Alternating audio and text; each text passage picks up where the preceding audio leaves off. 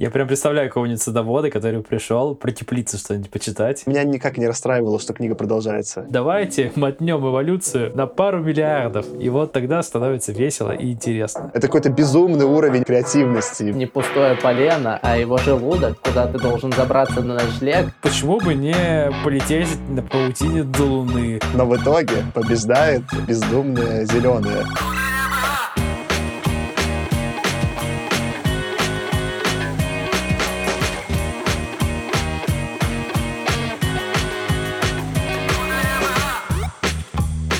Всем привет и добро пожаловать на «Худо не было» подкаст. Подкаст про научную фантастику.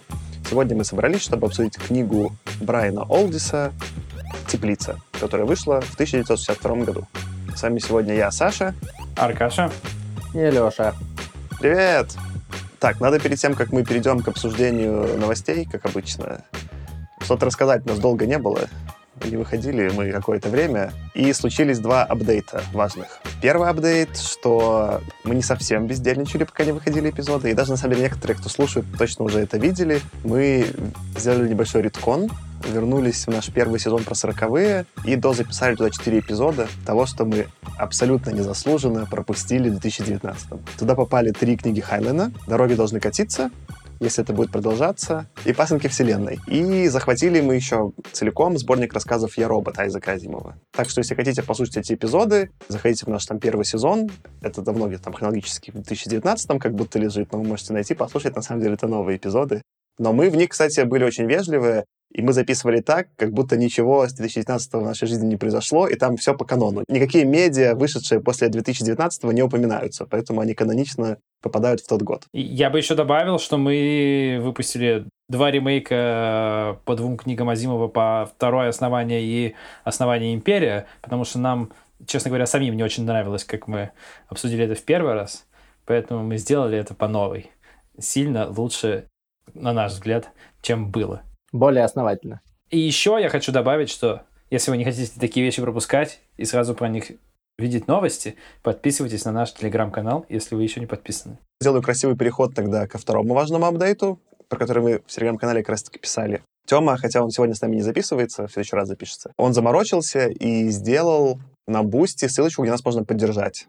Э, и можно стать нашими патронами. Там есть разные уровни подписки. В общем и целом можете нам занять денег. Мы будем вам очень благодарны. Мы делаем этот подкаст на свои, просто ради того, что нам нравится. Если нам какие-то деньги прилетят, мы их все потратим просто на монтаж и на развитие подкаста. Это все еще останется некоммерческим мероприятием. Так что будем вам благодарны, если вам нравится то, что вы слушаете. Можете нас так поддержать. На самом деле там есть всякие приколы для только подписчиков, но это пускай Тёма в следующий раз расскажет, как э, автор нашей программы с патронами. И вот мы, кстати, объявили эту программу в канале, и часть людей уже подписались, и мы обещали, что будем людей, которые на нас ну, поддержат, подпишутся, станут патронами, будем объявлять в эпизодах. Наверное, мы обычно это будем делать ближе к концу эпизода, перед тем, как прощаться. Такая была идея. Но раз тут первый раз, и у нас вообще такая фича появилась, очень хочется поделиться. Нас поддержало несколько человек. Юлии спасибо, что она отправила нам одноразовый донат. Дальше спасибо Дарье и Евгению, что они подписались на уровень Артур Кларк нашей подписки. Ну и просто вообще низкий поклон Хадижат Добриевой.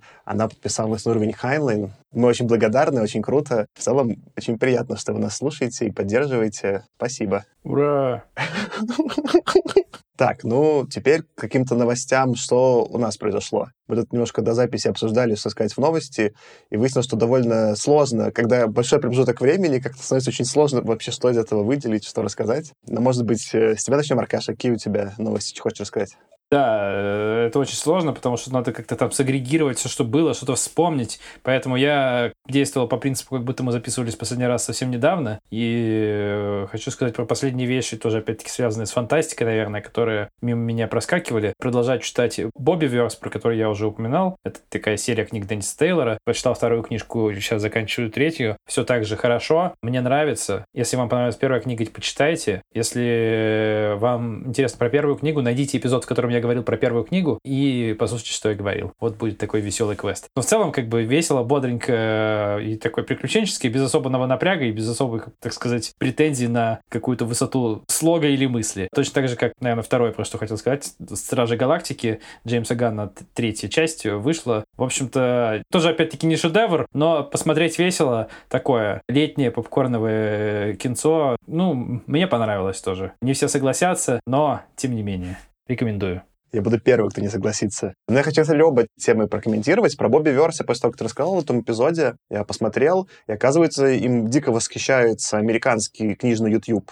То есть там я какие-то штуки знал там из более современных, которые такие, ну, совсем нердовские обсуждаются. Понятно, что там Blindside, там даже ложная слепота часто в топе таких самых задротов по фантастике. Но Бобби Верс еще нравится многим людям, которым просто нравится фэнтези, и там на нее какие-то очень теплые отзывы. А Стражи Галактики я тоже посмотрел. Я плевался, конечно. Ну, в смысле, можно поставить нормальная жвачка, но уже не то. У меня теория возникла после Стражей Галактики следующая, что, ну, там фильм, по-моему, длится какие-то безумные, он почти три часа. Ну, что там, как, там какая-то длительность неадекватная. И я понял, что очень мало фильмов, которые длились три часа и не выморозили меня. То есть у меня точно есть такое отсечение, что если фильм выбивается за 2.15, то ему нужно заслужить свой runtime. И дальше, с каждой минутой, когда он продолжает runtime незаслуженно, моя оценка начинает очень быстро убывать. То есть, ну, типа, если, например, Стражи Галактики, так я поставил, по-моему, 6 баллов Стражам Галактики, если б длили еще 15 минут, это уже было бы 4.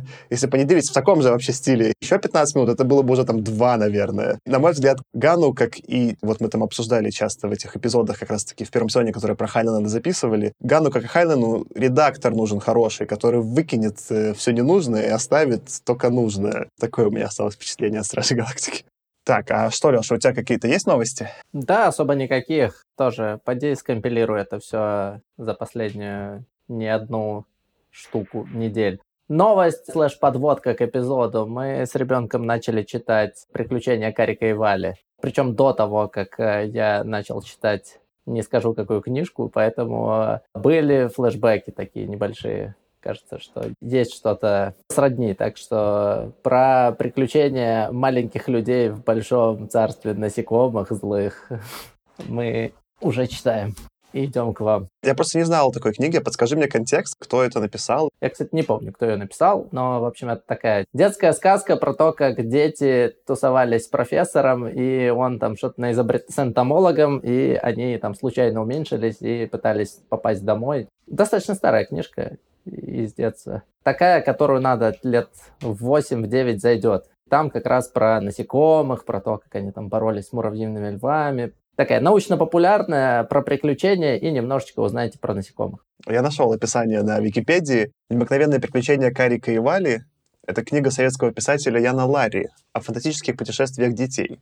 В увлекательной приключенческой форме писатель рассказывает о растениях и насекомых. Написано в 1937 году, неоднократно переиздавалось. Блин, необычно, конечно, что какая-то протофантастика в 1937-м. Но небольшие такие флешбеки и рифмы меня немного не покидали, когда я читал ту книгу, про которую пойдет речь дальше. А что у тебя, Саша, нового?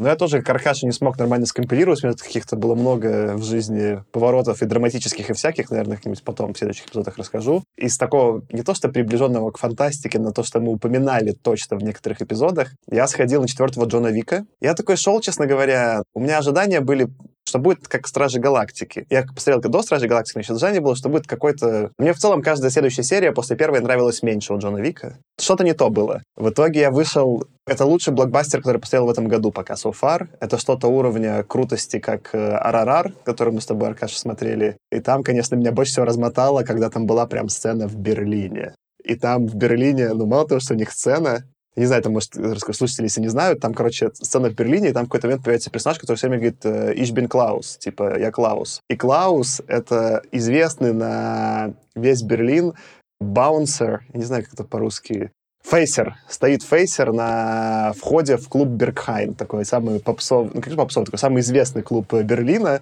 И там вот уже годами стоит этот... Э, его не Клаус зовут в реальной жизни, не помню, кого зовут, но, в общем, это там... Я, к сожалению, не видел лично Клауса на улицах. Я знаю, как он выглядит, а все мои друзья даже видели его лично, конечно же, в Берлине. И когда он просто как камео появился в фильме в Джон Вик, там зал в Берлине неистовал, визжал, и это был какой-то очень крутой опыт. И я такой, блин, прикольно.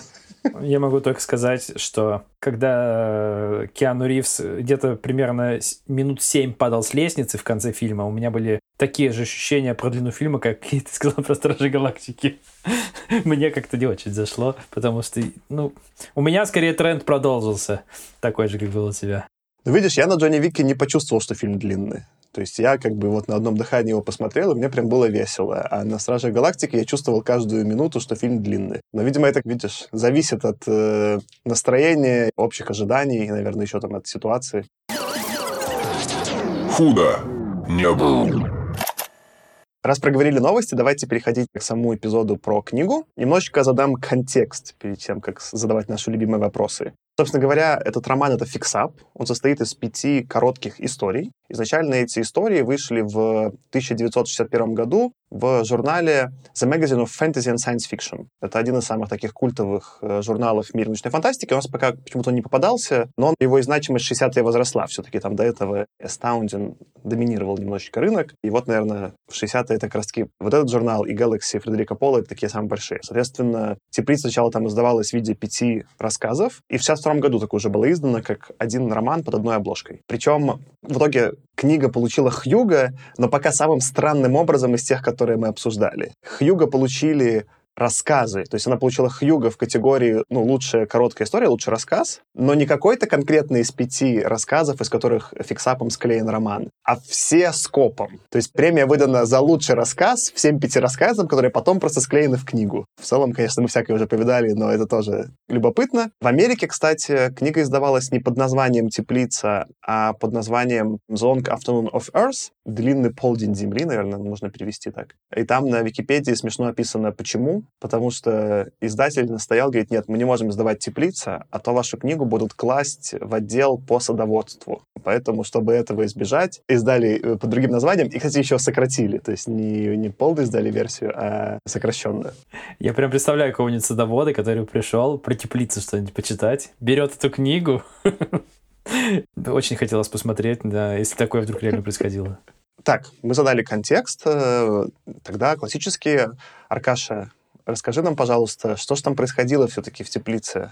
Мы тоже с Лешей освежим воспоминания про роман. Да, давай. Я попробую. В общем, я всегда стараюсь заранее подготовить какое-то краткое содержание. Я обычно всегда размышляю, как лучше подлиннее или покороче. И стараюсь обычно покороче, но в этот раз, мне кажется, Олдис заслужил свой рантайм и у меня получилось подлиннее, просто для того, чтобы те, кто по разным причинам не читали эту книгу, но слушают наш эпизод, а в каких-то таких нечасто встречающихся в публичных обсуждениях книгах такой у нас чаще происходит, поэтому я постараюсь все равно много опустив, но пересказать, что же там происходило. Итак, действие происходит в действительно далеком будущем, спустя несколько миллионов лет от наших дней. Солнце увеличилось, заполнив половину неба, а Земля перестала вращаться вокруг своей оси, так же, как и Луна вокруг Земли. И с усилением света и тепла растения оказались вовлечены в постоянный безумный цикл роста и увядания, и получилось некое подобие тропического леса, увеличенного в тысячу раз. А растения, которые многие теперь стали всеядными, заполнили практически все экологические ниши на Земле и в воздухе, воздухе, и у многих э, развелись примитивные нервные системы, и в некоторых случаях даже глаза и какие-то другие органы чувств. Из животных в лесу остались только потомки четырех видов общественных насекомых. Это осы, пчелы, муравьи и термиты, а также небольшие группы людей. Причем люди, как бы живущие на грани вымирания, уменьшились относительно современных нас в несколько раз в росте. Все же другие наземные воздушные животные были вытеснены растительным царством, за редкими какими-то еще исключениями, которые также упоминаются немного в романе. Люди живут в кроне гигантского баньянового дерева, одного единственного, которое разрослось по всей поверхности континента на дневной стороне Земли. Итак, переходим уже к событиям романа. Начинается наш рассказ с Лилио, лидера небольшого матриархального человеческого племени, которая решает, что группа должна распасться, так как взрослые слишком стары, и должны отправиться на опасные верхние уровни леса, чтобы подняться вверх. Залезая в прозрачные семенные оболочки, взрослые запечатываются внутри, после чего молодые прикрепляют их к паутине гигантских паукообразных растений, называемых траверсеры, которые путешествуют в космос, связав нитями Луну и Землю. Зацепивший их траверсер, собственно, несет их на Луну, у которой теперь уже есть пригодная для дыхания атмосфера. Взрослые без сознания достигают места назначения, где обнаруживают, что превратились в флайманов, мутировав под действием космической радиации в летающую форму людей. Они встречают других флайманов, планирующих экспедицию обратно на Землю. Все они вместе прячутся внутри Тарверсера и пытаются вернуться, собственно, обратно. Тем временем фокус повествования перемещается обратно на оставшуюся на Земле группу. В джунглях э, Той стала новым лидером, что не очень устраивает молодого мужчину Грена. Пытаясь убить одно из крупных растений хищников, племя случайно оказывается перенесено из э, глубины леса к берегу моря, единственному месту, где дерево баньян отступает. Возвращаясь в лес через No Man's Land, смертельную зону взаимодействия между сушей и морем, группа распадается, и Грена подстерегает сморчок, то есть разумный гриб, который прикрепляется к его голове и образует симбиотические отношения. Гриб примерно так же разумен, как и человек, если не разумнее его, и также может пользоваться воспоминаниями Грена, записанными на генетическом уровне, недоступными даже для него, таким образом получая доступ к памяти всего прошлого человечества. Гриб понимает, что взаимодействие с человеком несет для него интересные перспективы и тянет Грена отправиться в странствие. И далее мы наблюдаем за путешествием его и вместе с девушкой Полли из его племени. В своих путешествиях они встречают Ятмур из племени пастухов, которые живут в пещерах в застывшем слое лавы, чуть не погибнув от неизвестного существа с сиреноподобными способностями, живущего в жерле вулкана, герои перемещаются снова и встречают людей Тамми, которые прикреплены длинными хвостами к паразитическому дереву Тамми. Освободив некоторых из них, чему, впрочем, Люди Тами совсем не рады, все садятся в лодку, принадлежащую Тами, и пытаются убежать, но во время побега погибает Пойли. Лодка неуправляемая плывет вниз по реке в море. После нескольких приключений экипаж оказывается на айсберге. Лодка разрушается, после чего айсберг упирается в небольшой островок где-то в районе вечных сумерек Новой Земли. Под давлением гриба они уезжают и оттуда, подцепив попутку на растении, которое размножается с помощью самодвижущихся семян на ходулях, которые инстинктивно идут на материк. Собственно, добравшись на материк, они к своему ужасу понимают, что оказались за границей между дневной и ночной сторонами Земли. И останавливаются у вершины горы, которая достаточно высока, чтобы все еще ее вершина освещалась низким солнцем, а сами они уже сидят в темноте. Там Ятмур рожает от Грена ребенка. Грен, которого все больше захватывает гриб, хочет, чтобы ребенок тоже стал носителем гриба. Все они вместе встречают меховых. Судя по всему, это еще одно племя, некие потомки каких-то приматов. Но при этом они разумные и умеют разговаривать. А затем к ним приближается самый, наверное, странный персонаж романа — это Содл Е. Это высокоразвитая рыба, некий, видимо, потомок чего-то вроде дельфина, и три его человека-слуги, один из которых, собственно, несет его, и поэтому Содла Е называют тот, которого несут. А в обмен на еду Содл Е придумывает способ удалить гриб из головы Грена, заманив его в какой-то горшок или миску. Главные герои решают сопровождать Содла Е обратно к морю. По пути они становятся свидетелями какой-то непонятной солнечной вспышки, и после этого также замечают, что один из траверсеров приземлился э, рядом с ними и заблокировал проход к месту назначения. Этот траверсер как раз, который вез Лилио и ее спутников. Грибу удается захватить в этот момент Содла Е, и тот объясняет им, что миру вот-вот придет конец, и солнце должно стать еще ярче, а странные зеленые столбы и вспышки, которые главные герои начинают видеть в последнее время, сияющие в космос, представляют собой не что иное, как некоторую передачу органического материала в новые звездные системы. Когда главный герой достигает траверсеров, Грен снова встречает, собственно, Лилио. Они садятся на огромное растение паука, которое собирается взлететь к звездам после того, как его захватил гриб, который теперь разделился. И все, кроме Грена, Ятмур и младенца, отправляются к звездам. А, собственно, эти трое решают вернуться в знакомый лес, поскольку конец света хоть и наступит, но наступит не скоро и точно не при жизни их и их детей. На этом действие романа заканчивается. Круто, спасибо, Аркаша. Ну, я согласен, кстати, здесь достойно было. Это произведение заслуживало более подробного пересказа. И давайте, наверное, придем тогда к нашему классическому вопросу. Как вам? И начнем с тебя, Леша. Как тебе теплица? Понравилось, необычно, немного затянуто, не знал, что это fix-up из трех рассказов, ой, из пяти точнее, но это чувствовалось. Круто. Аркаша, а тебе как? Если помнишь, мы когда обсуждали Слэна, у нас проскочила такая фраза «калейдоскоп безумных решений Джомми». Это был калейдоскоп безумных идей Брайана. Я примерно так, если вот одним предложением характеризовать то, что произошло. При этом мне понравилось. Я даже не соглашусь с Лешей, что затянуто. Я хочу еще, на удивление. Я, наверное, тогда отсюда продолжу. Мне тоже очень понравилось. Я написал себе, что это, пожалуй, самое креативное из того, что мы читали ну, за все сезоны и эпизоды. Я написал такую маленькую приписку, что я наконец-то поверил, что мы в 60-х, где есть психоделики худо не был. Давайте тогда перейдем, собственно говоря, к обсуждению. Мы тут э, до немножко обсуждали, в каком порядке хотим тему проговорить, но на самом деле, Аркаша, после твоего пересказа я понял, что мы немножко их перетусуем, и начнем вот с чего. Давайте обсудим перевод.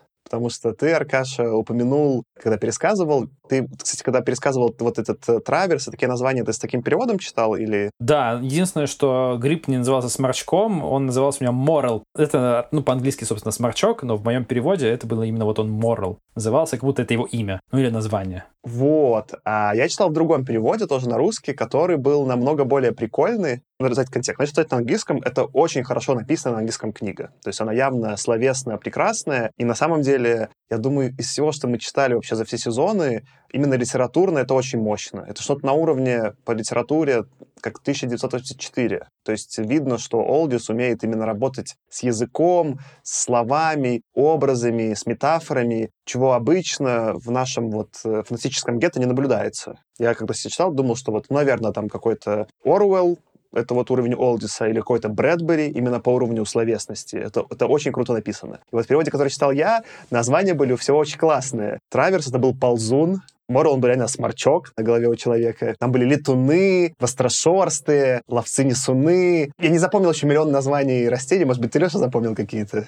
Мне из классных понравился, во-первых, вот этот э, по описанию Страйдер, это был долгоног, а мне, ну вот заметил я уже, что точно с названиями будет все интересно, когда появился быстрохват и вялохват.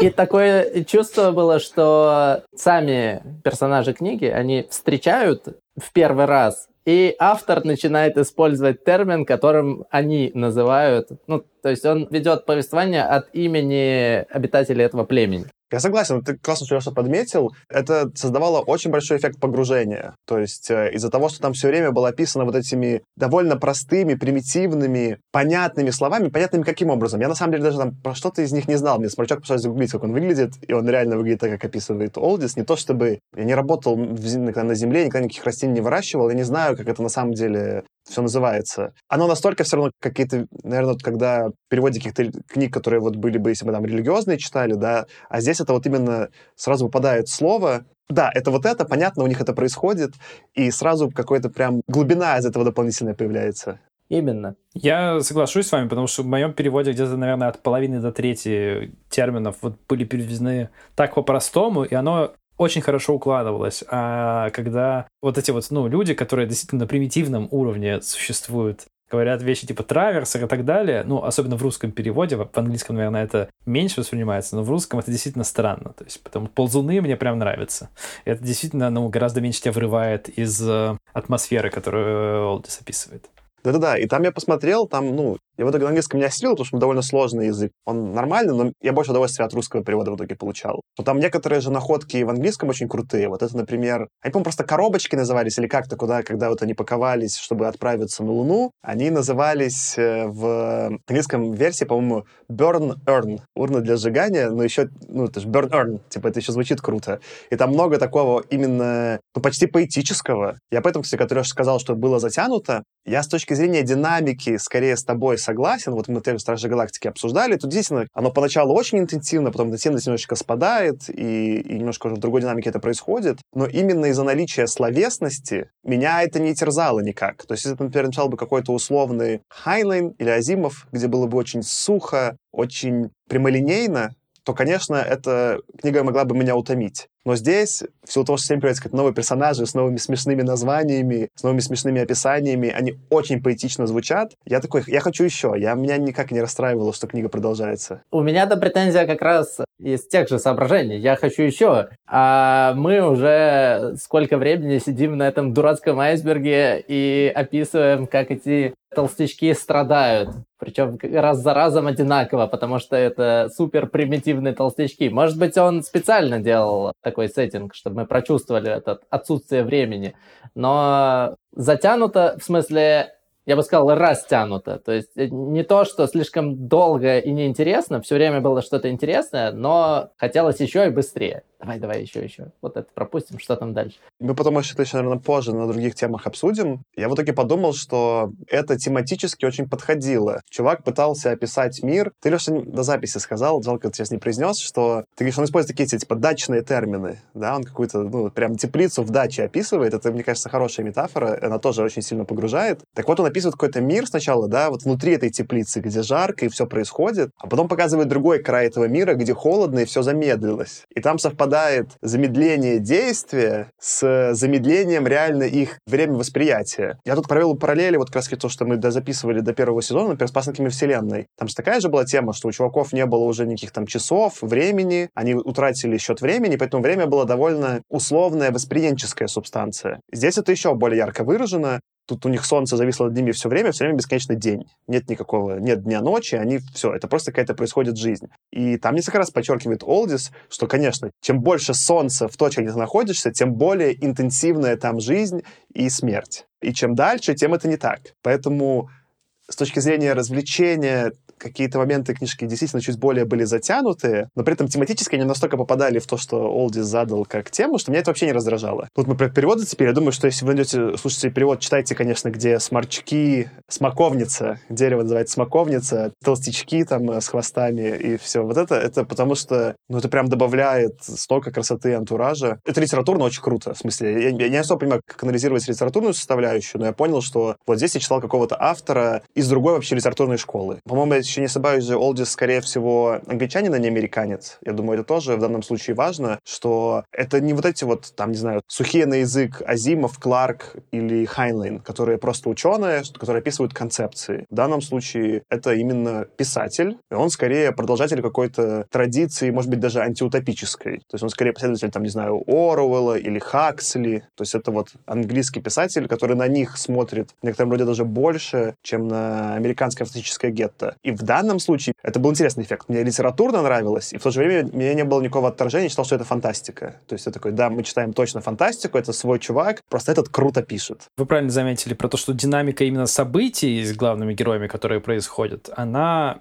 меняется по ходу романа ну, они больше тянутся ближе к концу, но я бы сказал, что плотность каких-то идей, которые набрасывает Олдис, она сохраняется. Несмотря на то, что события, может, происходить не так плотно, он все равно набрасывает каких-то идей интересных, новых, которые вот, а зацените, как я придумал, да, а вот так вот могло еще быть. Он не устает это набрасывать по ходу всего романа, и вот динамика того, как он идей набрасывал, мне очень понравилось. У меня возникло в голове сравнение с другим автором, которого мы еще сегодня упомянем, я пока попридержу. Но мне прям вот это зашло, потому что это это очень плотно, и по пересказу, я так долго пересказывался в этот раз, да, и для тех, кто не читал, может показаться, что это какой-то трэш вообще безумный. Потому что когда ты без контекста, я еще кучу вещей опустил, а, наверное, даже там еще более безумных, чем то, что вот я писал. Это может показаться просто какой-то трэш мешаниной, просто приключенческой, не очень связанной. Однако это местами действительно не очень связано, и местами Олдис не влезает в подробности, но именно вот идеи он набрасывает классные. И он не сильно парится. Мне кажется, это у него такой стиль. Да, я не буду вот здесь вот париться, расписывать, ударяться в какую-то там супернаучную точность, что я там точно посчитал, что вот оно вот так вот будет делать. Да нет, но он говорит, просто зацените, как было бы круто, если бы было так. Вот он этим наслаждается сам, и нам предлагает этим насладиться. И почти всегда, мне кажется, попадает очень хорошо. Круто, зацепил, Аркаш. У меня тогда есть, может, к вам вопрос. А какой ваш тогда топ удивлений от э, идей, предложенных Блишем? Что, не знаю, тебя, Аркаша, больше всего зацепило? Тут очень сложно классифицировать, если заранее не записывать. Ну, давай я скажу, например, вот про растения, колонизировавшие космос, просто потому что, ну, расти куда-то надо, растений много, объем большой, солнца хватает. Ну, почему бы не полететь на паутине до Луны? А чего бы и нет? Можно? Можно. Поехали. Ну, вот какие-то такие вещи. На самом деле там было бы вещей много. Это первое, что в голову пришло. Это был момент, где я понял, что эта книга, как бы я уже влюбился в нее. Потому что я такой читал, и там поначалу вот это просто повествование про эти джунгли, оно прикольное, оно просто такое экшен-ориентированное, и я еще не понимал, куда это все вырулит. Но когда появились ползуны, которые по паутине межгалактической отправляются на Луну, и автор не просто так это заявил, просто, знаете, пошутить, а он такой, нет-нет-нет, это важно для сюжета, мы продолжаем. Мы, мы эту мысль развиваем. Да-да-да, ну, они на Луне уже там все вырастили, даже там уже все, там уже воздух есть. Ребята, меня просто размотало, я такой, что? И, наверное, вот по уровню неожиданности и удивления, это был такой самый такой ярко-детский момент из всего, что мы читали за весь подкаст. Потому что много где я, типа, либо уже читал, либо ожидал, к чему это идет, да, либо из идеи понимал, к чему это идет. А тут у меня было такое, что? А потом такой, да-да-да, расскажи про это еще. Вот это меня, конечно, момент сильно размотал. И я думаю, меня еще довольно сильно размотало, когда сморчок появился, который к разным видам э, приделался. Я думаю, именно яркий момент, когда Грен с... э, Ну, или Грен, если хотите, на американский манер, договаривался с термитами, они друг друга поняли, но термит его понял, потому что у него был типа сморчок. Я такой, что? Вот Это, наверное, два момента, на которых у меня прям челюсть отвисла. Мне еще понравилось, что у термита со сморочком был котик. Мне всякие технические решения понравились. Вот эти вот, куда завернула эволюция.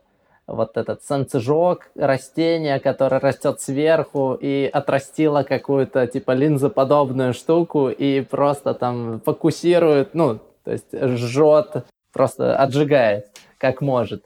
Потом интересное было решение у какое-то дерево в виде полена пустого, но на самом деле это оказалось не пустое полено, а его желудок, куда ты должен забраться на ночлег. И для меньшего палева там сидело рудиментарное какое-то растенеподобное животное, которое ты прогонял и начинал там спать в этом желудке, который потом закупоривался и начинал тебя переваривать. В общем, э, вот эти вот решения или вот эти долгоноги, которые встают и там еще очень классно описывался процесс э, вставания долгонога на шести ногах. Вот прямо я даже поверил, потому что, ну, что это как бы растение, которое мимикрировало под животное. Потому что какая-то у него нога там не отросла и отломалась, и какой-то долгоног упал, вот просто вот приблизительно как не раскрывшийся какой-нибудь стручок гороха. Вот вот один не раскрылся. Вот что мне понравилось, что нас автор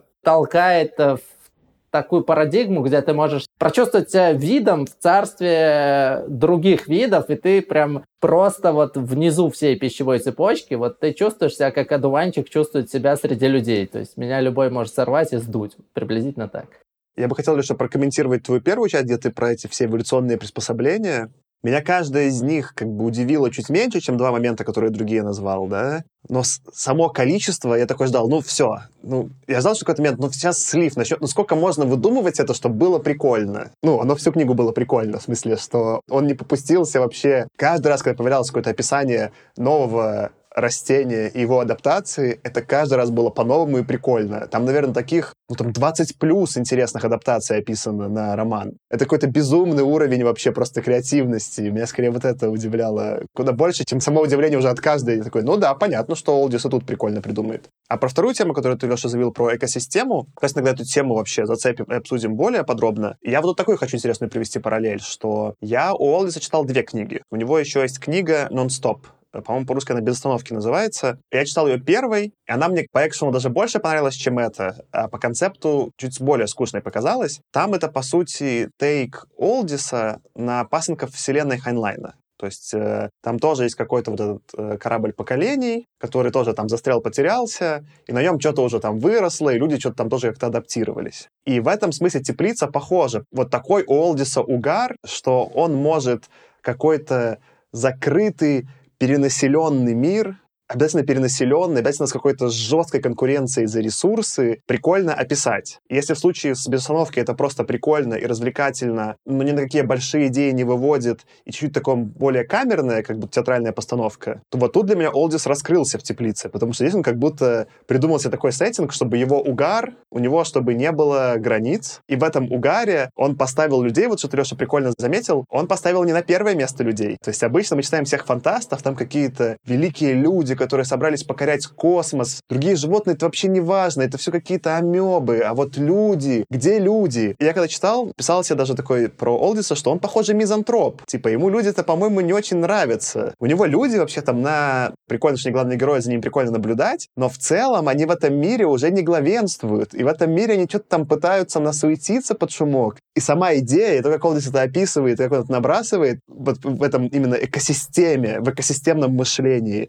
такого еще не видели. Это прям новый прикол. Я бы вот тому, что ты сказал, еще добавил, что часто бывают все-таки не только люди, часто бывают другие разумные виды. И постулируется, что если уж вершина всего вообще живого мира. Если это не, не люди, то люди и такие же другие разумные виды. При этом как бы разумные виды на самом деле либо такие же гуманоиды, как часто вообще было в э, фантастике 40-х, когда про это вообще не запаривались, либо уже там позже стала популярная мысль, что ну вот это какие-то могут быть другие виды, но с точки зрения разумности, они очень похожи на самом деле на людей. Они как-то мыслят похоже, и самые там такие необычные заходы про то, как необычно могут мыслить другие виды, из которых мы обсуждали, это, наверное, «Чужак в чужой стране». Хайнлайна, ну и то это там совершенно не так далеко на самом деле, как может быть. Как наверное, в современной фантастике все-таки иногда проскакивает. А здесь Уолтис говорит, да вообще, разумные виды никому не нужны. Вся ваша разумность вообще фигня, потому что как бы среда, если сложится такая, то неразумные виды все убедят. Вот траверсеры. Траверсеры космос покорили. А вы, людишки, так, чуть-чуть только там сунулись, и все со своей разумностью. Вот эта легкость, с которой он расправлялся со всеми персонажами, у меня на самом деле возникло такое переживание, что дойдут они вообще или нет, потому что вначале нам представляет вот это небольшое племя, там, человек из 15. И буквально, ну, за какое-то супер короткое начало книги, там вот просто расходятся один ребенок, что-то его там съело, пошли спасать, кто-то упал, его съели, кто-то случайно зацепился. Ну, тут даже немного, конечно, нереалистично выглядело, потому что кажется, что если вас с таким темпом всех жрут, то как вы вообще тут оказались?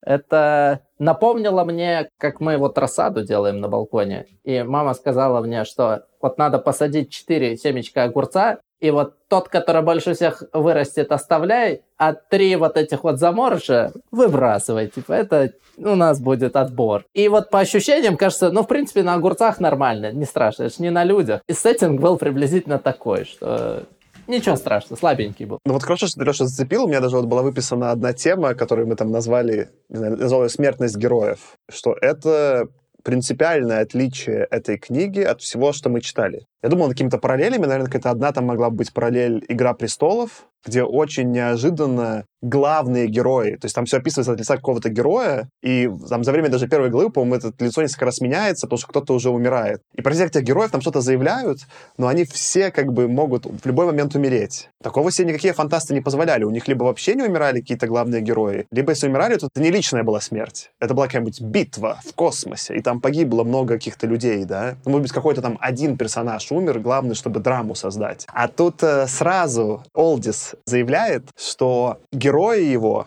они расходный материал в этом смысле, что, типа, любой, никто не, типа, не защищен, любой может умереть. Наверное, с фильмами сравнивая, это было бы больше всего похоже на какой-то безумный Макс, где из-за этого сразу остается такое прям ощущение опасности, потому что все идет не так, все ломается, все падает, они там все время придумывают какой-то план, этот план никогда не идет как надо. То есть они такие, вот мы сейчас кого-то там поймаем, не знаю, там, быстронога или там быстрохвата. Там же у них ни разу не получилось это сделать, чтобы кто-то не умер, или там, чтобы что-то не сломалось, или вообще план не туда пошел. И это создает такое ощущение интенсивной опасности интереса, с одной стороны, а с другой стороны очень прикольно передает то, что хотел передать. Что люди просто там борются за свое выживание, что интеллект у них даже это помеха уже, что нужно как можно быстрее размножаться, как можно там куда-то быстрее лезть, есть, что тут везде-везде опасность. И вот это уже само по себе, типа, супер круто. А еще круто, как он это выстроил в канву. Я вот сейчас зацеплю за предыдущую тему как раз-таки про эволюцию. Про эволюцию интеллекта. То есть там, чем менее они разумны, самое начало, когда они такие прям, он говорит, ваши зеленые мысли, думают, по-моему, Сморчок их стебет за их зеленые мысли или что-то такое. В общем, там несколько раз проскакивает, что они думают свои зеленые мысли, что, в общем, так и есть. Они просто помещены в эту экосистему, пытаются в ней выжить, в общем, каком-то интенсивном режиме. И вот потом, как я уже заявлял, постепенно, когда они двигаются на север, что чем-то похоже еще на нашу эволюцию, где вся западная из севера появилась. Интенсивность смерти снижается, но почему она снижается? Потому что герои по дороге умнеют. Сначала там, типа, показано, что это просто Грен или Грен, он там просто самый сообразительный. Он поэтому более живучий, чем остальные, когда остальные умирают. А потом они чуть-чуть там выбираются с этой опасной зоны. Потом у него появляется сморчок, он начинает умнеть, и поэтому он выживает. Потом там и Етмур, на него насмотревшись, тоже набирается мысли и выживает. В итоге там показано, что количество потомства и смертность главных героев снижается с увеличением их интеллекта, что очень похоже на наш трек э, в нашей вселенной, в нашей версии. И по стилю было прикольно, да, что неожиданно, что вот такое будет происходить. И тематически это было подвязано, я очень кайфанул. Еще, наверное, с чем я сравнил бы, я смотрел когда-то давно там еще в университете, поэтому могу приврать, был такой мультик «Эон Флакс», по нему еще был, по-моему, довольно проходной, неудачный фильм. Я забыл, как ее зовут, но с актрисой, которая играла Фуриосу в Mad Max. Но мультик не такой. Мультик супер авангардный, и там, например, была в самом начале там одна из серий, которая показывает какую-то там войну, условно, там каких-то персонажей. Серия начинается с того, что мы следим за одним персонажем, и видим, как он там прорубается через там полчища врагов. Ну, как, смотря за этим, я начинаю за него болеть, типа, что вот это наша сторона, мы смотрим, это главный герой. Потом показывают, как его убивают спустя минуту, например, да, и тот, кто его убивает из противоположной стороны, он становится главным героем. И дальше мы следим там, не знаю, минуту, как он там прорывается через полчища врагов. Потом его кто-то убивает, и уже за этим персонажем мы следим, типа, минуту, как он убивает полчища врагов. Нет такого, как вот, ну, если вот стандартный канон, да, в тех Стражи Галактики, да, как вот, который там Таркаш упоминал, что вот это хорошие, да, это плохие, мы следим за хорошими, все остальные второстепенные персонажи. Он сразу ломает это, типа, представление. Он говорит, вообще-то непонятно, кто персонаж, он вообще сменится. А что вы решили, что эти хорошие? А что вы решили, что эти хорошие? И это создает такой, ну, намного более взрослое ощущение от книги, как будто читаешь кого-то уже, ну, типа, взрослого, современного автора. И меня это очень размотало, как это вообще исполнено круто. Мне показалось, что в книге автор так сильно фонтанировал идеями, что он случайно, вот в терминах поговорки вот это вот, если на сцене висит ружье, значит оно выстрелит, он развесил штук 15 незаряженных ружей везде, которые были, но почему-то не выстрелили. Так вот, просто между делом он э, закинул идею, и все. Вот, например, интересная была идея в самом начале про душу. То есть зеленые человечки называли душой какую-то деревянную фигурку, которую они делают для того, чтобы ее можно было похоронить, потому что все, что падает вниз, от него ничего не остается.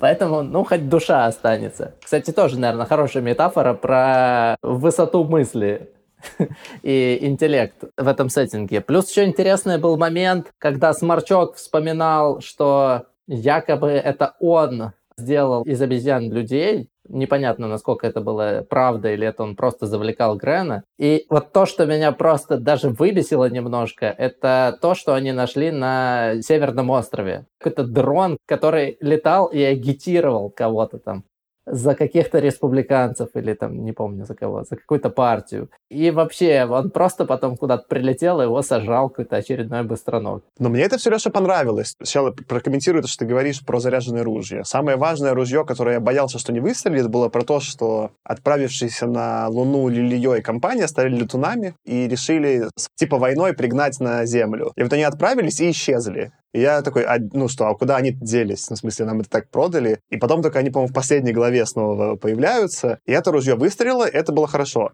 А все остальное, то, что Леша, заявляешь, это для меня просто создавало глубину мира. То есть он какие-то показывает некоторые вообще необъяснимые вещи, и он их не объясняет, и это круто. Например, с этим Хеклером, ну, скорее было какое-то ощущение такого Adventure Time, что ли. Только 50 лет Adventure Time. Что надо намекнуть, что был какой-то мир, который полностью развалился, но не совсем делать это в лоб сделать критику, в том числе нашего мира мизантропскую, через просто этого Хеклера, который там орал. Его даже, по-моему, не было, он ну, был по-русски наверное, не знаю, как даже, там даже в русской версии не переводили, вот так Хеклера оставили, просто это орущий, ну, типа. А назвали его красотой еще тоже, чтобы, конечно, я понимаю, это черное чувство юмора Олдиса, продолжающее. И в итоге для меня это все и пещера на в айсберге, и вот эта э, красота, они просто создавали ощущение, что этот мир населенный, что там есть какие-то сайт-квесты, что если еще пойти туда и туда и туда, какие-то места, там будут какие-то сайт-квесты, и они продуманы. И это к общему безумию мира еще типа добавляло, и он казался более крутым. Хотел сказать, что было бы прикольно, наверное, вот эту вот пасхалочку запрятать на Луне в виде флага, но потом я опять посмотрел на часы и такой, а, да, точно.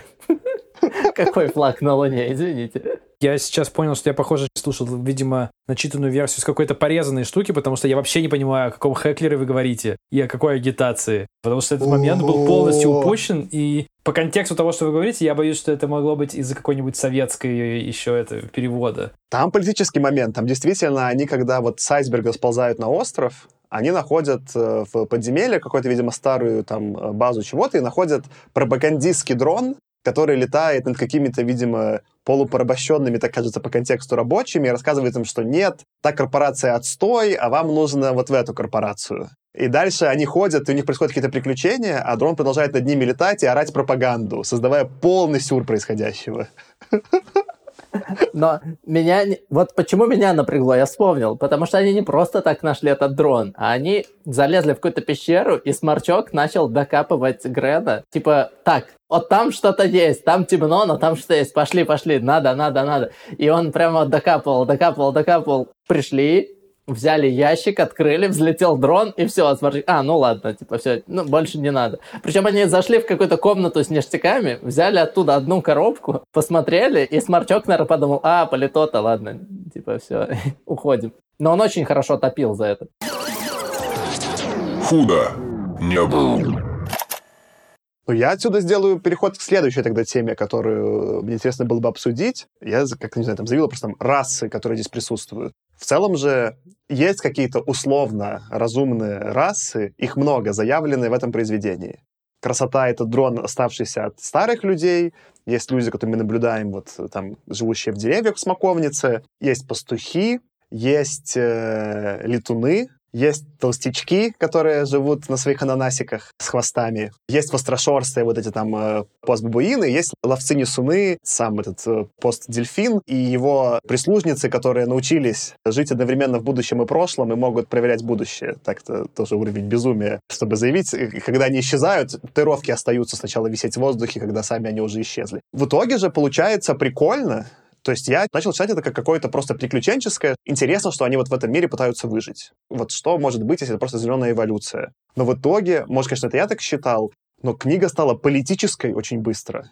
То есть, например, эти толстячки, они явно рабы дерева, Чуваки их пытаются освободить, сказать, да плохо быть рабами, будьте свободными людьми, и потом столько от этого набираются проблем, что лучше бы не делали, и в итоге не получается сделать их не рабами. Чуваки, которые живут на Луне, они потому что туда уже только взрослые все эти отправляются, они развиты, они описывают, что у них легкая жизнь, потому что там сильно меньше паразитов, там невысокая смертность. Они уже живут в развитом мире, в западном мире, по сути, да? Но проблема с рождаемостью, им срочно нужны иммигранты. Иммигрантов нет, детей нет, надо что-то делать. Им приходится какую-то там типа войну колонизаторскую устраивать, чтобы попытаться привести каких-то людей. Ну, там, это, например, таких два момента, которых меня просто сильно размотало, что они супер политически остановились из вообще на ровном месте, но при этом они классно воспринимались. Ну, в смысле, как я начинал про это думать, как разные, не знаю, там, группы людей или нации устроены, как они могут взаимодействовать, что может происходить из довольно простых предпосылок. Что-то похожее пытался делать там со всеми своими животными в Нарнии Льюис, но там это как-то очень нелепо христиански воспринималось, не то, что было серьезно воспринимать, да. Те же там старые фантасты, они когда там пытаются сделать либо эту сразу империю свою, как Азимов, там какая-то, или там даже как Оруэлл, что там эти три там океания, против кого там, я забыл, как называется. Ну, в общем, там как-то политическая карта сразу, когда они пытаются ее упростить на фоне настоящего мира, выглядит довольно примитивно нелепой. А тут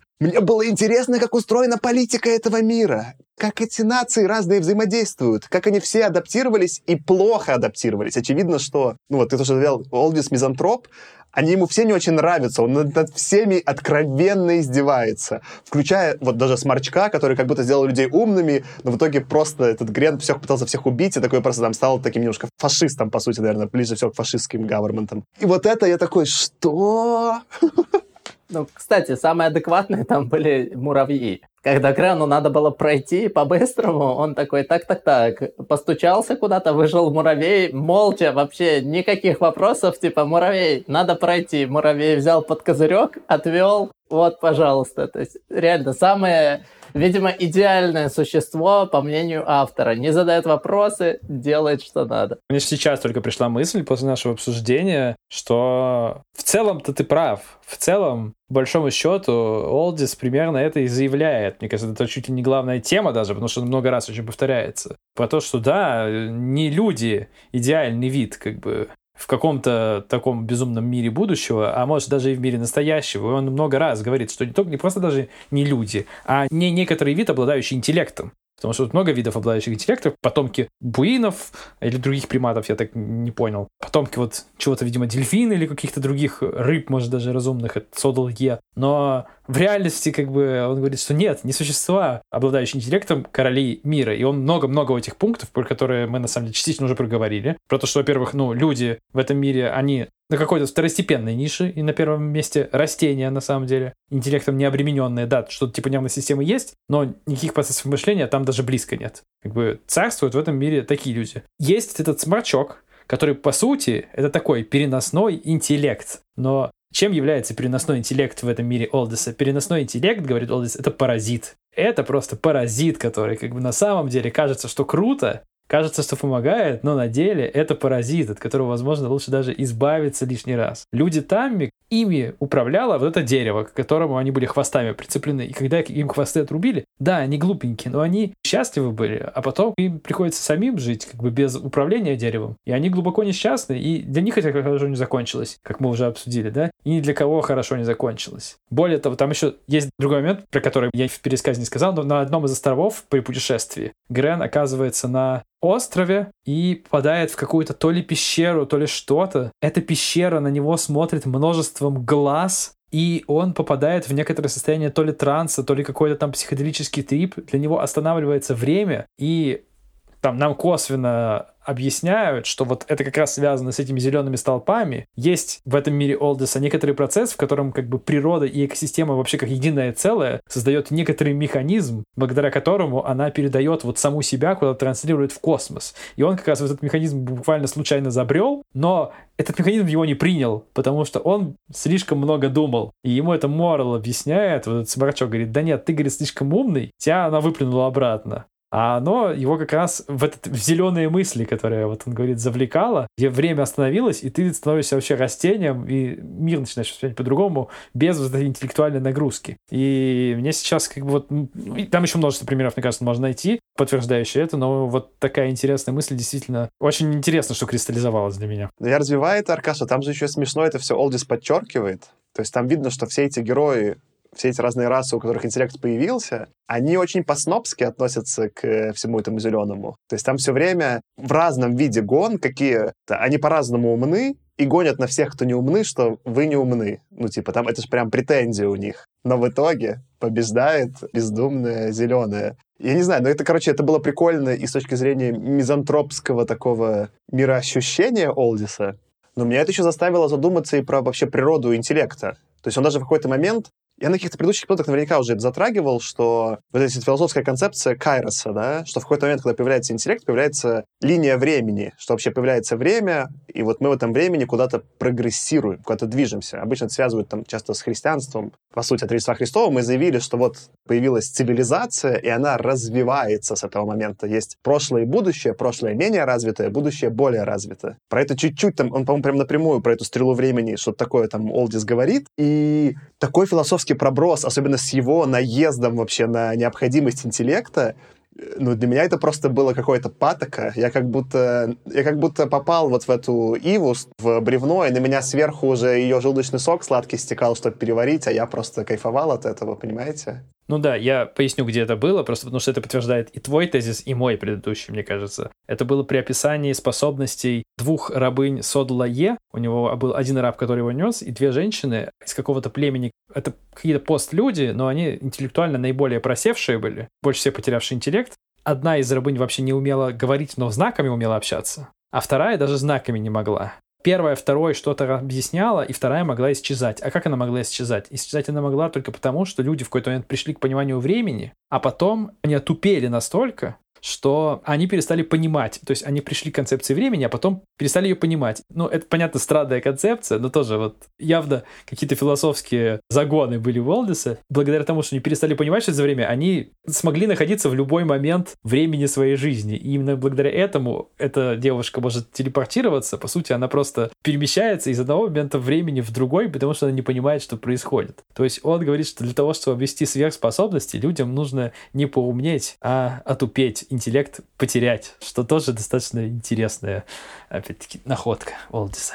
Но он же закидывает тему про то, что сморчок — это и есть интеллект людей. Мы с вами почти братья, сморчок однажды обнаружил там во время сна Грена. И что как бы люди отупели-то слишком просто. Радиация убила вот эти вот переросшие мозги, которые по факту это сморчки, которые поселились в черепных коробках тупых людей. И в какой-то момент, когда солнце стало светить сильнее, сморчки все дружно попередохли, а люди вышли из своих кабинетов с гаджетами и полезли назад на деревья. Как вам, кстати, Сморчок как персонаж? И, в принципе, вот это вот описание, какая-то прямо вот шиза про то, как он, Грен, спорит со Сморчком, и при этом не совсем понятно со стороны, кто контролирует тело и разум. Мне показалось очень, э, ну не то что правдоподобно, но завораживающе прям. Меня сильно с этого тоже размотало. Мне казалось, как это какая-то метафора прям типа интеллекта и тела такая в более прямом форме, и она прикольно подана. Он как-то смог не тупо, что вот, плохо быть умным или типа там плохо быть тупым. Он как-то прям смог дилемму показать. Ну, пока это не стало в какой-то момент там все сюжетным ходом специально, там, ближе к концу. Но пока он не сюжетным ходом, ну, это очень любопытно, в смысле, это, это очень было заворожено. Но справедливости ради, я так был заворожен не только со Сморчка. Я там, когда любой появлялся, у них там новая раса, у них у всех же язык отличался. Это было супер прикольно, потому что Сморчок все время этим, ну, типа, гнусавил своим голосом, эти там э, бамбуины вострошерстые все время там типа что-то орали «я пью, я пью», а эти там причитали все время толстячки, что «ой, ой, великие люди, что вы нас там бьете?» Ну что-то, в общем, через язык и слова показано, как они все думают. То есть там даже такой слой типа добавлен. Это прикольно. Мне самым криповым показался момент, когда Сморчок, такая была вершина коллаборации Сморчка и людей, когда Сморчок был на двоих людях он э, поселился на Гренин и на его подружке, которая вскоре умерла. И он их отправил беседовать с пастухами. И говорит, сейчас я вас научу. И сразу что-то пошло не так, он приходит, здрасте, да-да-да, только мы будем командовать. И Сморчок такой, э, ладно, убей ее. И в этот момент э, все очень криповое вот это вот описание про то, как они вроде на берегу договорились, что я сейчас интеллектом сейчас задавим, и на первом же повороте Сморчок такой, ладно, убей ее. Ребята отказались. Сморчок такой подумал, ладно, я буду манипулировать тобой. И так как он это делал очень неумело, то ничего, кроме головокружения, рвоты и каких-то судорог он не вызвал. И это проканало, потому что они лежали, дергались, там что-то, видимо, их там тошнило во все стороны, и пастухи сказали, а, да, похоже на демонов, и как-то все срослось. Это какой-то самый страшный такой криповый момент, ну вот момент, когда Сморчок говорит «убей». Но мне еще в этом моменте, что меня прикололо, это он метафорически прикольный. То есть тебе показывают конфликт, тело и разум, скажем, здесь, да, там, или душа и разум в конфликте. И в этот момент, когда они в конфликте, чуваки, у них, по сути, mental health нарушен, у них психическое заболевание. То есть у них какое-то психическое отклонение, такого вида, что они прям какие-то, ну, прям безумными становятся, что-то там, как зомби двигаются, что-то такое там было описано. И окружающие в этот момент воспринимают их за богов что в общем, если ты довольно мизантроп по отношению к религии, а похоже довольно мизантроп по отношению к религии Олдис, то ты можешь заявить, что все там эти э, пророки, да, это просто какого-то вида поехавшие немного. Еще про моменты, мне кажется, что удачно у Олдиса, я уж не знаю, получилось намеренно или не намеренно, ну, думаю, что скорее намеренно. Там же, когда со временем гриб все больше и больше разрастается на голове Грена и все больше и больше берет его под свой контроль, не оставляя ему свободы действий. И в конечном итоге это сводится к тому, что он вообще один в пещере живет, каких-то решений не принимает, и гриб у него спокойно растет на голове, и он там пытается на самом деле там вообще на ребенка вот этого рожденного пересадить свой гриб, и Тмур как бы от него уже убегает, оставляет его в пещере этой жить, и сама к нему не ходит. Это происходит не, не сразу, а происходит плавно по мере действия каких-то, по мере действий, событий, но у нас фокус как бы рассказчика, да, роль рассказчика, вокруг которого события крутятся, на самом деле плавно очень смещается с Грена на Итмур. И точно так же, как вот Грен теряет контроль над своим разумом, и отдает его э, грибу. Точно так же у нас как бы фокус внимания, да, главный герой, по сути, с которым мы наблюдаем, смещается с одного персонажа на другого. И оно, как бы, ну, мне кажется, там тоже сработал такой ход. И когда вот ты вообще уже там, уже полностью мы не наблюдаем, по сути, за мыслями Грена, мы за мыслями Тмур только следим вместе с автором. И когда вот эти жуткие события начинаются, когда он там ее подстерегает, пытается там ребенка этим грибом капнуть, чтобы его заразить, это прям действительно вот жутковато. Мне кажется, это самое был, ну, такой момент стрёмный, когда из вот этой вот какой-то коллаборации, из чего-то наподобие симбиоза стало совершенно очевидно, что это отношения сугубо паразитические. Этот момент мне тоже понравился, и вот он тоже систематически прикольно во всю эту эволюционную фигню ложится что как будто все вот эти переходы, где повествование переходило от кого-то к кому-то, Олдис показывал разные варианты адаптации к этому миру. Но он ни в одну из этих версий адаптации не был влюблен, в смысле, что он говорил, у него есть зона применимости. То есть пока там они куда-то бежали с этим сморчком, это была, ну, в смысле, они не погибли из-за сморчка в том числе. В смысле, что это была хорошая адаптация, более удачная, чем там у остальных. Ну, в том числе, потому что они уже выбрались из своих там джунглей, из теплицы, да. А потом это стала дезадаптация. и уже больше всех Етмур была адаптирована к тому месту, где они находились. Там то же самое было, когда был этот конфликт в самом начале еще Грена и Той, которая их вела когда они там застряли вот в этой Иве и пытались выбраться. Той уже собралась погибнуть, а у Грена была другая адаптация, и у них вообще у них конфликт систем случился. Типа, что она говорит, ну я же должна быть правительницей, мы не можем так. А он говорит, так я же всех... Ну, короче, у них тоже там системы расползлись, хотя технически там непонятно, что с племенем Той. Может быть, оно и погибло из-за этого там. Ну, то есть, точнее, если бы не помог бы в тот момент им Грен, оно бы и погибло, вот скажем так, да, что у них была дезадаптивная система. И он все время вот это ближе играется All и показывает, что вот на этом конкретном локальном максимуме вот эта система супер адаптивная, а мы только в сторону чуть отойдем, и все посыпется. Кстати, прикольно, как он еще ввел этот матриархат, что мужчины там были такие весьма нежные и требовали заботы, и такие, ну я ж мужчина, ну как я пойду? И они еще были неприкосновенные вне какого-то брачного периода. Короче, он очень классно это вывернул наизнанку, что тоже, кстати, после вот этих вот, когда там жен пинками выгоняли в пасынках, э, кажется, что весьма необычно для сороковых или каких-то. Ну, мне кажется, это же просто он обыгрывает. Это не то, что мужчины стали нежными, а то, что просто в силу каких-то эволюционных механизмов мужчины стали сильно реже рождаться, поэтому, ну, берегут, как бы, потому что фокус всех людей, как бы, что там, потомство, как бы, и пожрать. Все, больше ни на что времени просто нет, как бы, да, и ресурса. Потому что все остальное, свое время и и ресурсы тратишь на то, чтобы спастись от очередной непонятной зеленой фигни, которая хочет тебя убить в этом безумном большом лесу. Последнее хочу закинуть. Не знаю, это был Степ Олдиса или нет, но классный был момент, когда Грэнд решил поговорить с существом, несшим э, вот этого собрата Е. Это было какое-то супер забитое, прямо искалеченное какое-то существо, сгорбленное, травмированное вот этим вот наездничеством. И он решил спросить, нравится ли это ему, и выяснил, что это ему дико не нравится. И он прям, когда вот этот вот персонаж умер от перенагрузки, и Е стал жаловаться, что, типа, кому-то надо меня нести, и Грен встал в позу, мол, ты такой эксплуататор, и очень классно его в этот момент все продавили, что нам надо идти, и кому-то надо нести Грен, давай ты. И его, я так понял, большинством просто продавили. Ну, это какой-то стёб, по-моему, на что-то, что вот такой активный противник вот этого вот эксплуататорства, ну, буквально за несколько аргументов сам пошел и заделался гужевым таким, типа, персонажем. Ну, мне показалось очень занятный этот эпизод был. Такой, скорее всего, тоже степ на людей, на твердость позиции.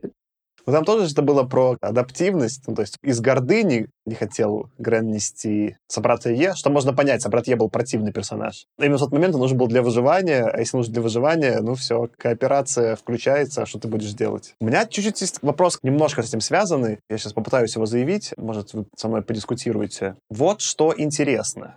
Олдис заявляет следующее.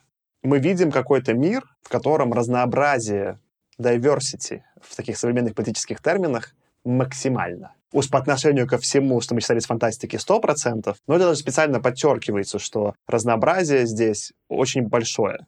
Как минимум растительное, но на самом деле у других видов интеллектуальных довольно высокое разнообразие. И потом он заявляет некоторые мысли, которые меня в какой-то момент шокировал. Он говорит, конечно, оно максимальное, это потому что мир умирает. И в некотором смысле он довольно логично обосновывает такой консервативный поворот. Чем-то похоже на тот, который сейчас использует там российская пропаганда, что «Ой, эти ваши либеральные ценности, это все там по-разному делать, это все, это грешно, вы все из-за этого умрете». Олдис делает не так, да, то есть он делает это не кондово, но в некотором смысле он не то что вступает даже в дискуссию, может быть, с современными ценностями разнообразия, да, а он говорит, что это может быть знак упадка на самом деле, или знак конца. Я не смог с этой мыслью подискутировать, он ее очень красиво подал, и не смог ей противостоять, но она показалась мне в то время какой-то очень политически консервативной, да, что то, что вот вы сейчас наблюдаете, не знаю, там много всего разного, это не хороший знак, это плохой знак. Вопрос почему? Просто потому что вот конец мира. Не знаю. Добавьте что-нибудь к этому, пожалуйста. Я не считал такой мысли. Ну, мне не показалось, что Олдис заходит в область каких-то, знаешь, скорее политических рассуждений, близких, не знаю, нашей текущей реальности. Мне кажется, наоборот, он пытается от этого максимально отдалиться. Ну, ты говоришь про какое-то разнообразие мира. Разнообразие разнообразием, но видов животных осталось несколько штук. Он заявляет вначале, что их вообще четыре вида насекомых и люди. Потом оказывается, что есть какие-то там постбабуины, пост-рыбы. Ну да, в море рыба плавает, но как бы в основном правят растения. Растений как бы большое разнообразие каких-то видов, с одной стороны, но с другой стороны осталось одно единственное последнее дерево, разросшееся на, на весь материк. Как бы у него разнообразие это такое весьма условное. Мне кажется, тут даже больше важно именно контрастность с нашим текущим миром. Он совсем другой, и поэтому он в некотором смысле шокирует. Но я бы не сказал, что он какой-то более разнообразный и diverse, как бы, да, вот, вот в этом смысле. Он там это подчеркивает по тексту специально. По-моему, Собрат Е рассказывает, что видите сейчас любые виды адаптации, все ко всему приспособилось, все ниши заняты, это все потому, что так много энергии, конец близок. Собрат Е прям эту связку делает интеллектуальную.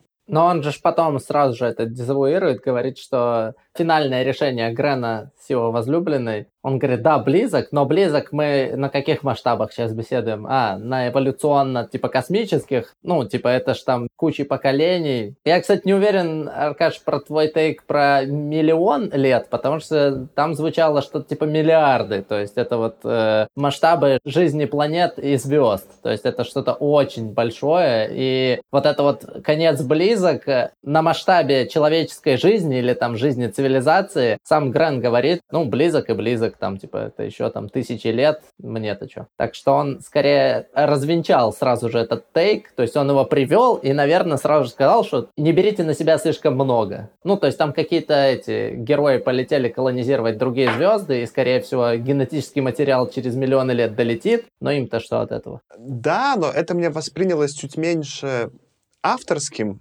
а чуть больше, что он хотел как-то закончить. И это еще очень похоже на концовку «Это дивно новый мир». Такую немножко, ну или даже там 1984, такую чуть-чуть бунтарскую, да, что есть просто вот эта как раз-таки школа английской антиутопии, в которой в концовке принято сказать, что а-та-та, типа, что люди важнее, и вот все равно какой-то такой героический, скорее, паттерн, и она немножко контрастирует. Концовка Собрат Е, он скорее заявляет то, к чему вся книга вела. Его слова подчеркивают все предыдущие пять этих там рассказов или глав, да, там, ну, глав там больше. А концовка немножко стоит контрапунктом, и это прикольный такой финал более открытый, и, наверное, скорее показывает, да, что даже, может, какой-то аргумент в пользу разума, что те, кто с разумом, у них есть какой-то шанс, видимо, спасти себя, а те, кто остались, типа, без разума, у них есть шанс просто как зеленая жизнь продолжиться вперед через эти столбы. Какой-то такой, да, там, наверное, финал. И мне, наверное, даже понравилось, что он не такой, типа, неоднозначный, но вот тут у меня какое-то осталось, э, какая-то как будто недодуманная мысль. Может быть, я просто слишком зеленой мыслю, чтобы понять, что там хотел сказать Олдис. Если бы концом книги был момент, когда собрат Е уже взобрался на Грена, и они поехали дальше, и все как бы. Ну и дальше ты понимаешь, что, типа, вряд ли он с него слезет. Вот это, может быть, более было бы так органично и по игропрестоловски, как бы, ну, разошелся и разошелся. Такой, знаешь, бесславный конец. Может быть, кстати, это и было где-то на границе одного рассказа, там, где-то на стыке. Худо не было. Может быть, Аркаша, мы перейдем тогда к э, моей, как минимум, одной или двум уже оговоркам по Фрейду, которые случились на этом эпизоде. Оговоркам по Блишу ты, наверное, имеешь в виду? Их, их родимых.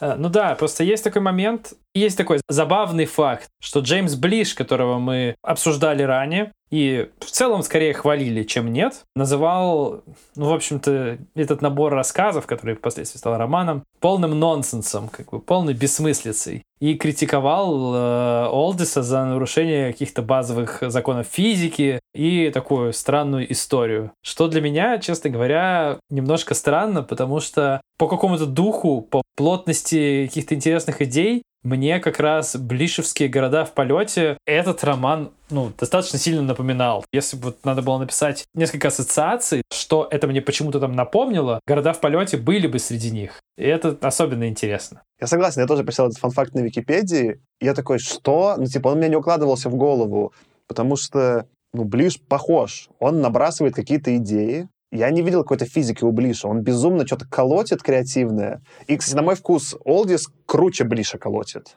ну, в смысле именно по связности, объему, интенсивности. Даже Олдис мне в итоге больше нравится. Может быть, не по эффекту, насколько он там, типа, важен, насколько он на меня повлияет, но по вот мастерству того же приема он точно чуть ли не следующая, не апгрейднутая версия Блиша. Плюс Блиш же сам, у него есть эти довольно ненаучно выверенные, хотя он там по последнем томе приводит там формулы, что-то там старается, но в целом ему не особо-то сама по себе наука интересна в городах полете. Вообще-то он прославился Блиш религиозными темами. Мы там читали A Case of Conscious, дело «Дело совести». Там у него есть еще другие, там, да, «Черная Пасха», и там куча других произведений, которые такие, ну, религиозно-метафорического вообще склада.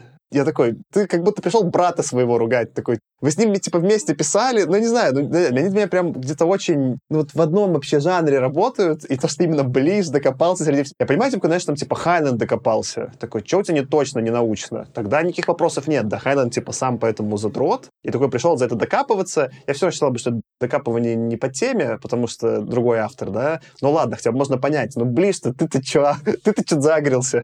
Я еще вот, если про какие-то ассоциации говорить, мне это тоже неочевидная была ассоциация, но почему-то пришла в голову. У Олдиса здесь местами довольно, ну, если так задуматься, вот общо, да, о судьбах человечества и мира, в целом такой депрессивный очень тон. И мне кажется, что этот тон у меня срифмовался с тем, что мы в целом можем видеть у Вонугута и особенно видели в «Сиренах Титана». Вот для меня это был такой плотность идей, как в «Городах в полете», тон и настроение, как в «Сиренах Титана». И при этом типа экшен, экшен, как э, у Гарри Гаррисона.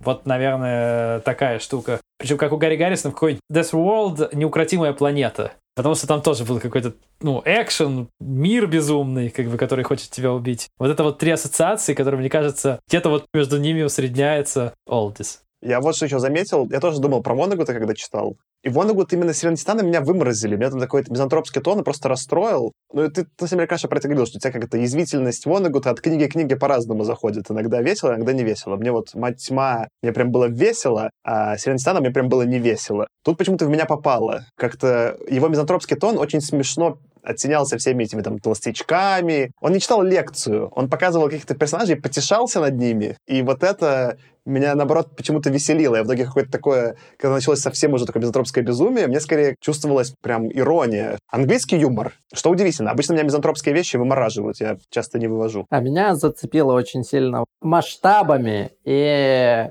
попыткой осознать, в принципе, масштабы времени, людей. То есть вот этот момент, когда люди уменьшились пять раз, ты такой, типа, да ну, типа, ну как такое может быть? Всего-то каких-то там миллиард лет прошел, а потом смотришь, там, 100 миллионов лет назад из млекопитающих, от которых, на секундочку, произошли люди, были только какие-то, типа, а в сотни раз меньше, какая-то там, типа, саблезубая крыса маленькая, и все. А сутки, наверное, тогда были не год, ну, что Земля одной стороной к Солнцу смотрит, а, ну, часов 20, наверное ну, на млекопитающих. И ты начинаешь примерять вот эти вот масштабы ползунов, лазающих на Луну, эволюции Солнца, которое вот скоро уже, да-да-да, взорвется, и понимаешь, что там что не придумывай, то все реалистично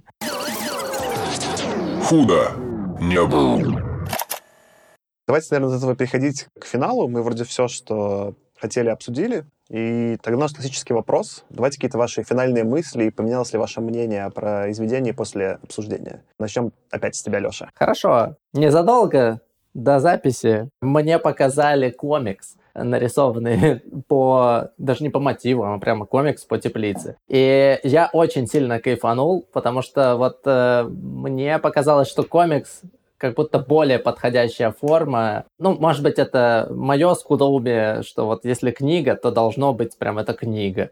А комикс это что-то более такое веселое, по фану, безумное. И вот э, если вдруг вам не зашло, попробуйте комикс, потому что смотрится он очень круто. Я скину ссылочку на него в описании, добавлю.